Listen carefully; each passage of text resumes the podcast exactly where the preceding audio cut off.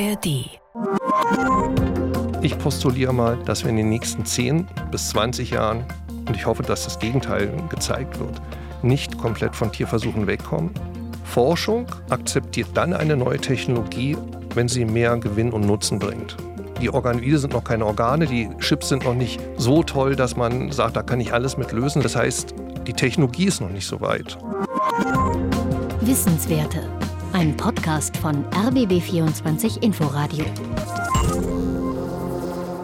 Es ist ein Thema, zu dem fast jeder eine Meinung hat. Tierversuche. Die einen sehen in ihnen pure Quälerei, die anderen halten sie für ein notwendiges Übel, für den wissenschaftlichen Fortschritt, für sichere Medikamente für uns Menschen. Allein 2022 wurden in Deutschland mehr als vier Millionen Tiere aktiv oder passiv von Versuchslaboren benutzt. Vor allem Mäuse oder Ratten, aber auch Hunde oder Affen. Die Mehrheit hat das nicht überlebt. In Zukunft sollen die Zahlen deutlich sinken. Es wird intensiv an Alternativen zu Tierversuchen geforscht. Darum geht es heute in den Wissenswerten von RBB24 Inforadio. Mein Name ist Anna Korvis. Herzlich willkommen. Gilbert Schönfelder kennt alle Seiten von Tierversuchen, ihren Nutzen wie ihren Schaden und die möglichen Alternativen. Er ist Professor für Pharmakologie an der Charité und er leitet am Bundesinstitut für Risikobewertung das Deutsche Zentrum zum Schutz von Versuchstieren. Guten Tag, Herr Schönfelder. Guten Tag. Als Forscher haben Sie früher selbst Tierversuche gemacht. Sie hatten sogar mal eine Firma, die Ratten und Mäuse gentechnisch verändert hat, für die Pharmaindustrie und für andere Forscher. Jetzt laufen bei Ihnen die Fäden zum Schutz von Versuchstieren zusammen. Das klingt ein bisschen wie die Wandlung vom Saulus zum Paulus. Wie passt das denn zusammen? Das passt eigentlich ganz gut zusammen, weil Schutz von Versuchstieren heißt ja nicht, dass wir nicht auch Tierversuche im Blick haben. Denn äh, wie Sie ja schon gesagt haben, so knapp fünf Millionen Tiere werden jährlich in Deutschland im Rahmen der Forschung verwendet.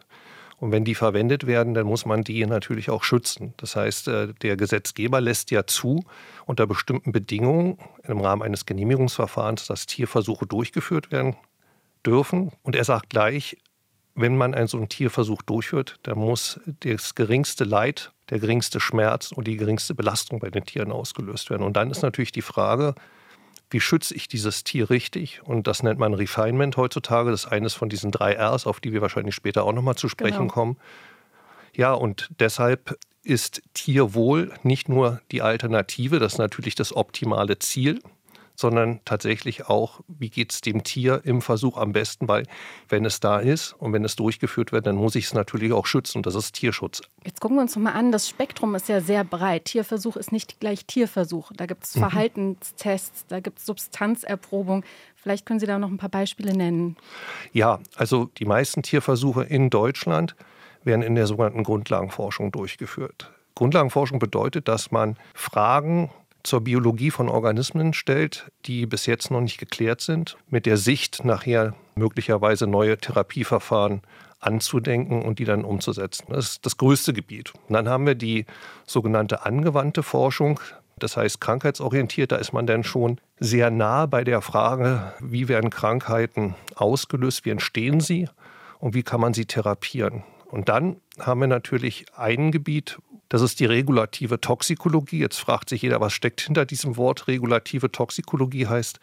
Es muss etwas geregelt werden, was dazu führt, dass der Mensch sicherer ist. Sicherer heißt, wenn wir Arzneimittel entwickeln, dann wollen Sie davon ausgehen, dass wir so wenig wie möglich Nebenwirkungen haben. Neben den Arzneimitteln gibt es aber noch einen ganz anderen Bereich, der betrifft unser tägliches Leben. Denn Sie tragen Kleidung, äh, Sie essen, Sie benutzen Verpackungsmaterialien und äh, wenn aus diesen verschiedenen Materialien heraus Stoffe in den Körper gelangen können, durch den Gebrauch, einfach durch die Verwendung, dann stellt sich natürlich die Frage, führt das zu gesundheitlichen Problemen? Das ist der sogenannte gesundheitliche Verbraucherschutz.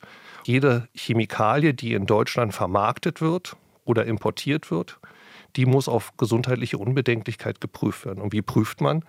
Ähnlich wie bei Arzneimitteln geht es nicht anders. Man muss dann eben schauen, wenn es komplexe Fragestellungen sind, da muss man ans Tier ran. Jetzt sagen die meisten, na, was ist mit Kosmetik? Da will ich gleich mal sagen, dass schon seit mehreren Jahren, eigentlich Jahrzehnten, zum Zwecke äh, der Entwicklung von Kosmetika keine Tierversuche mehr durchgeführt werden. Und wer sich fragt, der tätowiert worden ist, dafür dürfen auch keine Tierversuche durchgeführt werden. Das ist mal so grob skizziert, wo die meisten sind. Ich könnte es noch mehr untergliedern, aber Das ist so der Bereich. Und je nachdem, um was es geht, was erforscht werden soll, wählt man dann auch das dazu passende Tier aus im Tierversuch. Ja, da gebe In den meisten Fällen sind es Mäuse, weil die uns genetisch halbwegs ähnlich sind. Richtig, die Maus ist so das häufigste Versuchstier. Ähm, natürlich haben wir eine sehr hohe Ähnlichkeit äh, auf der Genbasis zum Menschen. Die Maus lässt sich genetisch verändern. Damit können bestimmte Fragestellungen äh, untersucht werden. Gucken wir mal ein bisschen zurück auf die Covid-Pandemie. Covid, der Rezeptor, an dem dieses Virus gebunden hat, den gab es eigentlich nur beim Menschen oder beim Frettchen. Und trotzdem wurde die Maus gebraucht. Und jetzt ist die Frage, warum? Na, weil man dann quasi den menschlichen Rezeptor in diese Maus gebracht hat um letztendlich die Wirkung von Covid zu verstehen und natürlich die Angriffspunkte auch für die entsprechenden Impfstoffe. Hm. Gucken wir uns nochmal die Zahl der Tierversuche Gerne. an. Die aktuellsten Zahlen äh, datieren aufs Jahr 2022. Da werden drei Kategorien unterschieden. Also 1,7 Millionen Tiere wurden direkt für Tierversuche benutzt. Wie viele davon das überlebt haben, ist nicht dokumentiert, das kann man nicht sagen. Zusätzlich wurden 712.000 Tiere getötet, weil Organe zum Beispiel für die Forschung verwendet wurden. Und dann gab es nochmal 1,8 Millionen Tiere, die zwar für die Forschung gezüchtet wurden, dann aber doch nicht verwendet werden konnten und auch getötet wurden. Diese dritte Zahl, die finde ich besonders schwer verdaulich. Also diese 1,8 Millionen Tiere, die gezüchtet wurden in Laboren, aber dann doch nicht verwendet wurden. Warum ist das so? Wir wissen, dass wir im Jahr 2021 2,5 Millionen dieser Tiere hatten. Jetzt haben wir 1,7 Millionen. Das heißt, wir haben eine Abnahme von 700.000 innerhalb von einem Jahr gesehen. Und wie entstehen die Tiere? Das hört sich so an, als wenn jemand etwas züchtet und dann sagt, ach, ich habe gar keine Lust an dem Tier zu forschen und tötet es dann einfach. Nee, das ist nicht der Grund. Der häufigste Grund ist der, dass im Rahmen dieser genetischen Veränderung aufgrund der Biologie ein bestimmter Prozentsatz an Tieren entsteht, die entweder die genetische Veränderung gar nicht zeigen oder nur zum Teil zeigen. Das hat was mit der männlichen Lehre zu tun. Und dann sind die Tiere in dem Moment nicht geeignet für den entsprechenden Versuch, weil ja eine Veränderung nicht so stattgefunden hat, dass man daran letztendlich forschen kann. Und jetzt ist die Frage, was passiert mit diesen Tieren? Genetisch Veränderte darf man nicht einfach in Privathaushalte abgeben. Die müssten dann besondere Schutzvorkehrungen etc. treffen. Ja, es gibt gar keine Möglichkeit, genetisch veränderte Tiere noch Fische irgendwie zu Hause zu halten. Das verbietet das Gentechnikgesetz. Also das geht gar nicht. Wo entstehen diese Tiere noch? Wir haben große Zuchtanlagen. Das heißt, Forscher brauchen Tiere für die Forschung. Das werden also Züchtungen vorgehalten. Und dann gibt es natürlich noch einen weiteren Bereich, das ist die Frage des Geschlechts. Viel an Forschung ist über die letzten Jahrzehnte eigentlich nur am männlichen Tier passiert. Das hat was damit zu tun, dass ich weibliche und Tiere, männliche Tiere anders halten muss.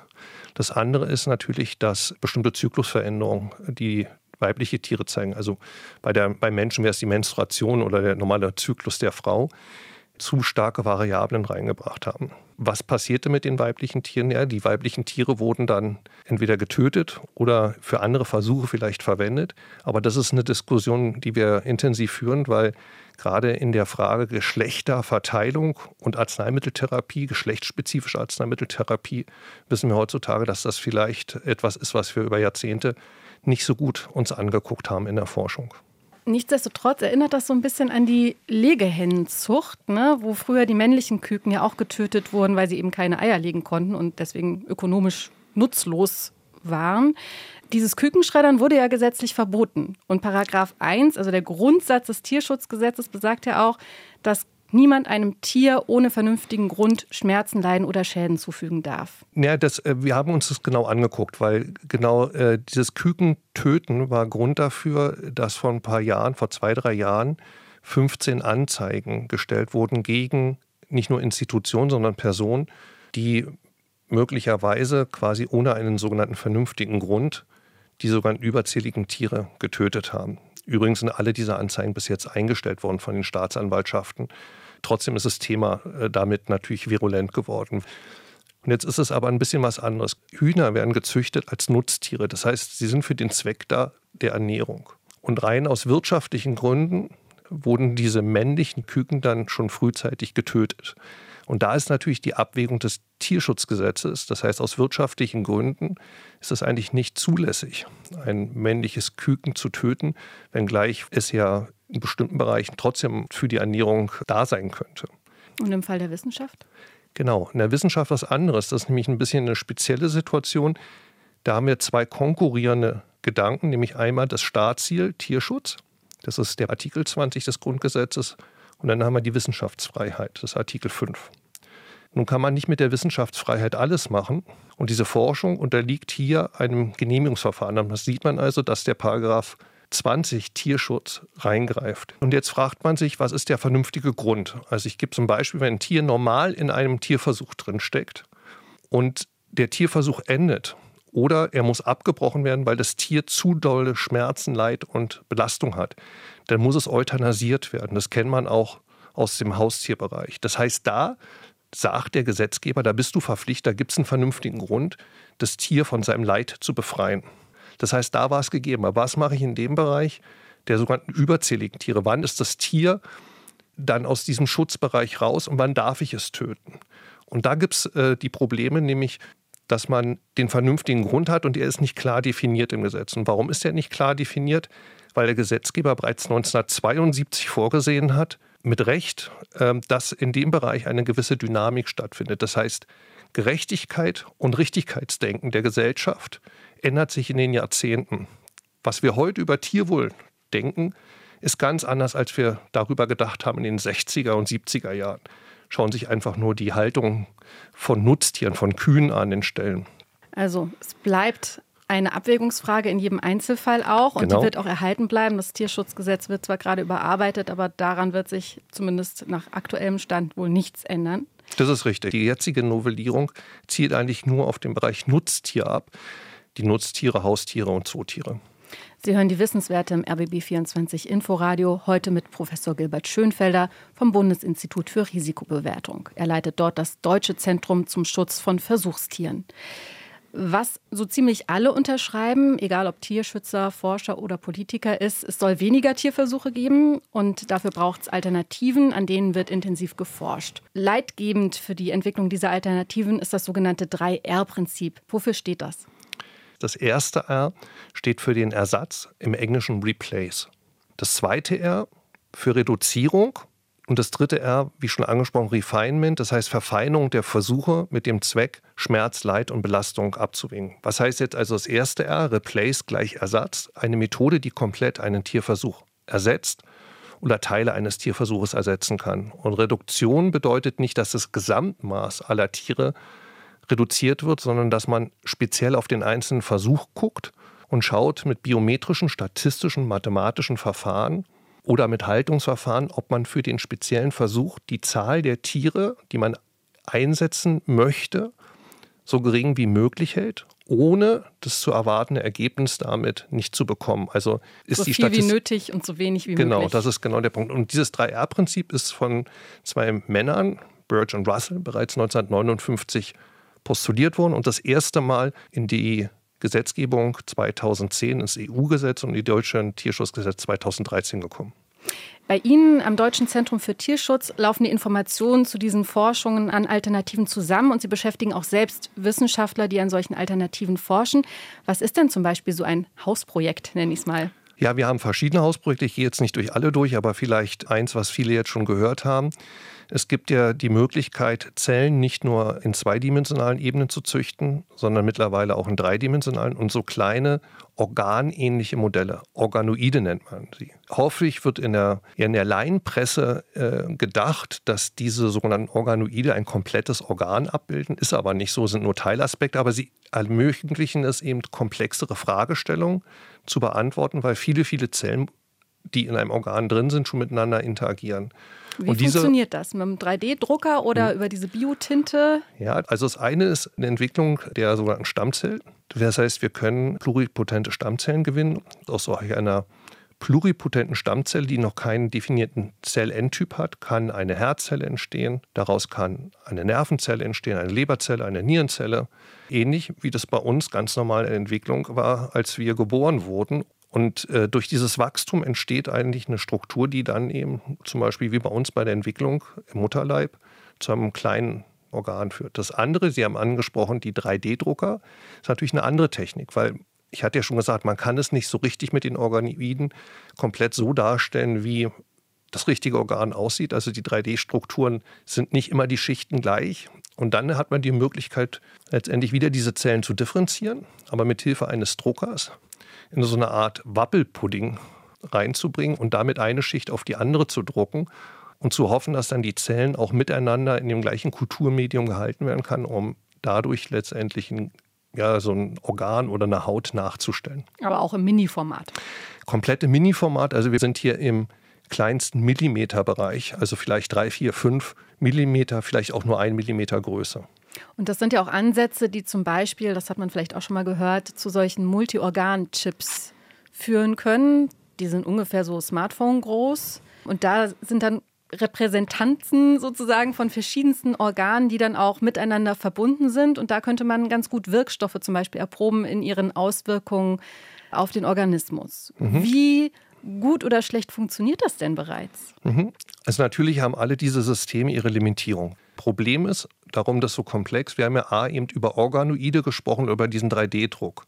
Und jetzt muss ich die Biologie mit einer Technologie zusammenbringen, nämlich den sogenannten Chips. Und das ist kein Computerchip wie im Computer drin, sondern wie Sie richtig gesagt haben, das sind so kleine Plättchen aus Kunststoff.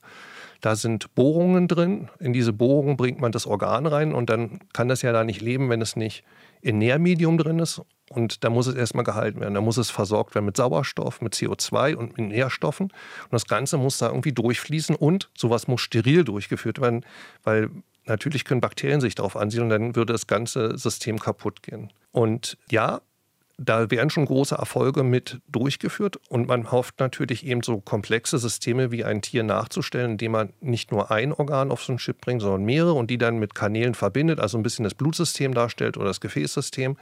Und das sind diese sogenannten Organ-on-the-Chip-Modelle. Sie können schon viele, viele Fragen beantworten, aber sie ersetzen nicht komplett alle Tierversuche bis heute. Das Ziel ist es natürlich, mit solcher Technologie genau das Ziel zu verfolgen, so wenig wie möglich Tierversuche und so gut es geht, sie komplett zu ersetzen. Würden Sie auch sagen, das sind die vielversprechendsten Ansätze?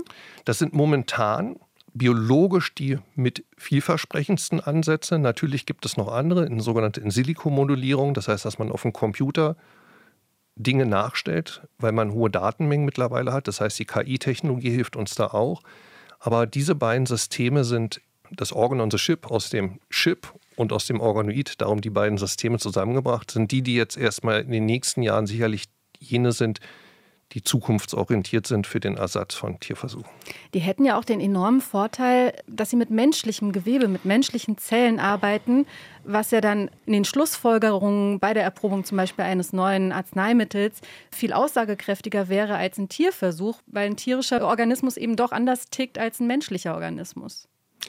Vollkommen richtig. Also das, was man vorher nicht konnte, mit dem Tier exakt den Menschen nachstellen. Da kommt man natürlich mit so einer Technologie dem Menschen näher. Aber wie gesagt, das sind ja noch keine kompletten Organismen. Und wenn es ein kompletter Organismus wäre, dann müsste man auch wieder fragen, gibt es da ethische Probleme? Weil plötzlich züchte ich Leben und dann wäre es ähnlich wie ein Tier oder ein Mensch, ein Versuch an einem lebenden Organismus. Also insofern äh, beißt sich da so ein bisschen die Katze in den eigenen Schwanz. Wohin führt das Ganze? Ich bringe immer ein schönes Beispiel von Star Wars. Jeder kennt den sogenannten C3PO, also diesen humanoiden goldenen ähm, Roboter, der mit dem kleinen R2D2 immer geht und der quatscht ja immer so viel man bekommt ja, wenn man den Film sieht, so das Gefühl, da ist eigentlich ein Mensch vor ihm. Also der hat irgendwie eine Seele und, und da funktioniert so alles. Und da muss man sich die Frage stellen, wo kommen wir dahin mit den Grenzen? Und das sind natürlich auch die Fragen, die diskutiert werden bei den Organoiden oder Organ-on-the-Chip-Modellen. Aber richtig nochmal zum Abschluss, wir können eben durch diese Stammzellen, humane Stammzellen nehmen oder eben Tumorzellen nehmen. Und wir sind den Menschen viel näher damit, als natürlich eine Maus und eine Ratte oder irgendein Zebrafisch das wäre. Und damit erhofft man sich viel, viel mehr und neuere Erkenntnisse. Aber trotzdem ist die Zahl der Tierversuche jetzt nicht maßgeblich gesunken. Also so richtig schlägt sich das noch nicht in den Zahlen nieder. Warum eigentlich nicht? Also Forschung akzeptiert dann eine neue Technologie, wenn sie mehr Gewinn und Nutzen bringt. Die Organoide sind noch keine Organe, die Chips sind noch nicht so toll, dass man sagt, da kann ich alles mit lösen. Das heißt, die Technologie ist noch nicht so weit. Also wir haben jetzt einen extremen Sprung gemacht in Technologie. Wir müssen jetzt mal die nächsten Jahre abwarten, was sich da so tut. Was braucht es noch? Na, es braucht natürlich auch den Vergleich. Sind die Modelle genauso, leisten die das Gleiche wie ein Tiermodell? Oder was leisten sie besser? Also die also Überzeugung. ist zum Beispiel ein Medikament in Entwicklung, was an so einem Alternativmodell getestet wurde, genauso sicher dann in der Anwendung am Menschen, zum wie wenn es den Umweg über einen Tierversuch Genau, und hat. es gibt Bereiche, da Kosmetik und Tätowierung ja verboten ist und trotzdem geschützt werden muss, werden diese Modelle dort, die Hautmodelle dort schon intensiv seit Jahren benutzt. Also man sieht, es gibt Bereiche, wo letztendlich die Ersatzmethode schon greift. Genau, aber es muss validiert werden, ob die Alternativmethode und wie schwierig ist das, das zu validieren? Wenn jemand böswillig sagt, da manchmal 10 bis 15 Jahre dauert es. Ähm, wir haben aber auch schon Beispiele, genug Beispiele, wo es nach einem halben Jahr oder nach drei Jahren funktioniert hat. Das dauert immer ein bisschen, aber in der Summe kann man mit zwei bis drei Jahren eine Methode validiert durchbekommen. Aber ist vielleicht die Gesetzgebung trotzdem auch eine gewisse Bremse, weil zum Beispiel die Europäische Arzneimittelagentur EMA meistens für die Zulassung von Medikamenten nach wie vor Tierversuche vorschreibt, während das jetzt das US-Pendant sozusagen abgeschafft hat? Nein, das stimmt nicht so ganz. Das ist eine schöne PR-Maßnahme von der FDA in den USA gewesen. Europa war also da von der amerikanischen, von der amerikanischen Zulassungsbehörde, genau. Der Hintergrund ist, wir haben das ja schon längst. Denn sowohl das Tierschutzgesetz auf europäischer Ebene oder auf der nationalen Ebene der einzelnen Mitgliedstaaten, als auch die entsprechenden zuständigen Gesetze wie das Arzneimittelgesetz sagen alle, Arzneimittel können zugelassen werden anhand von Alternativmethoden nur, wenn diese quasi gleichbedeutend sind wie den Tierversuch. Und das ist genau der Punkt. Also der Tierversuch, wenn der ersetzt wird durch eine zugelassene Alternativmethode, dann hat die Alternativmethode den Nachweis zu bringen, die früher der Tierversuch durchgeführt hat. Und das ist nichts anderes als das, was die FDA sagt. Wir sind bloß viele Jahre schon früher dran gewesen. Aber was bräuchte es in Ihren Augen, um diesen Alternativen nochmal richtigen Schwung zu verpassen? Einfach nur mehr technologischen Fortschritt? Naja, technologischer Fortschritt ist, äh, ist immer wichtig. Dann natürlich eine gewisse Umdenke. Das heißt ja nicht, dass jeder, der einen Tierversuch durchführt, sich darüber nicht Gedanken macht. Aber das ist so ein bisschen so, ähm, dass man an den gewohnten Modellen natürlich arbeitet, weil man sie sehr, sehr gut kennt. Und wenn man sich mit diesen neuen Methoden mehr anfreut und die kosten natürlich auch mehr Geld und sind auch anders einsetzbar, dann kann sich da ganz viel tun. Da ist immer noch so ein Dialog zwischen, äh, was kann ich, was leistet es, zu dem, was könnte ich nehmen und was würde das leisten, einzusetzen. Das ist so ein bisschen der Punkt, in dem wir sehen. Zweitens, das sehen wir ja im Bereich der gesellschaftlichen Veränderung, die Denke zum Thema Tier und Schutz von Tieren hat sich deutlich verändert. Und Sie hatten auch da ursprünglich mich gefragt, ob ich vom Saus zum Paulus geworden bin. Allein Saulus, bitte, Saulus, vom genau. Saurus. genau, zum, vom Saulus zum Paulus. Da sieht man ja ganz schön, das war ja in den Mitte der 90er Jahre, als ich das gemacht habe, jetzt haben wir 2023, auch ich habe mich in meiner Denke verändert, auch dadurch, dass ich mich intensiv jetzt seit ja, über zwölf Jahren nur mit diesem Thema beschäftige, täglich, 24 Stunden schon fast, also ein bisschen übertrieben. Da kommen immer wieder neue Aspekte dazu, die ich noch gar nicht durchdacht habe, die wir überhaupt noch nicht durchdacht haben. Und da zeigt sich selbst bei uns ja eine enorme Veränderung äh, in der Einstellung dazu und was wir wollen. Also letztendlich eine Veränderung in der Gesellschaft, gerade in der Wissenschaft, Technologieentwicklung mit dem Geld. Natürlich ist Geld immer wichtig, aber das reicht nicht aus, wenn nicht auch mehr äh, daran geforscht wird an solchen Alternativmethoden. Die Zentren wachsen, aber sie sind halt noch nicht groß genug dafür. Was wäre denn eine realistische Zielmarke? Sie haben schon gesagt, ganz wird man Tierversuche wahrscheinlich nicht ersetzen können. Aber was würden Sie sagen? Was ist eine realistische Zielgröße und in welchem Zeitfenster?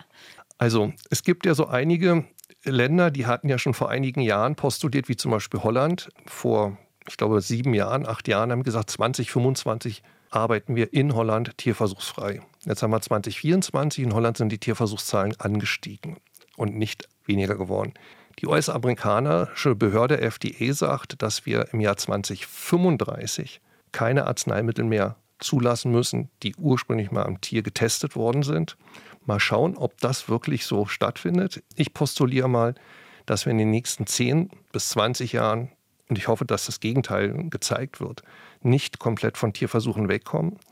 Wir sehen den Trend der Abnahme. Sie haben richtig gesagt, die Gesamtmenge nimmt noch nicht so drastisch ab. Aber wenn wir die Summe sehen über die letzten Jahre, dann sehen wir schon eine Veränderung.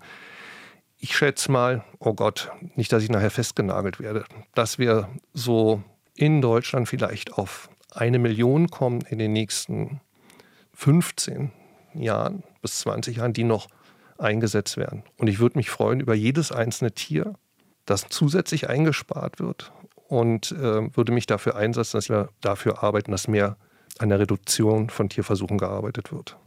Gilbert Schönfelder, vielen Dank für das Gespräch. Gerne. Das waren die Wissenswerte im Gespräch im RBB24 Inforadio. Heute mit Gilbert Schönfelder, Professor für Pharmakologie an der Berliner Charité und Leiter des Deutschen Zentrums für den Schutz von Versuchstieren am Bundesinstitut für Risikobewertung. Vielen Dank fürs Zuhören, sagt Anna Korvis. Wissenswerte. Ein Podcast von RBB24 Inforadio. Wir lieben das Warum.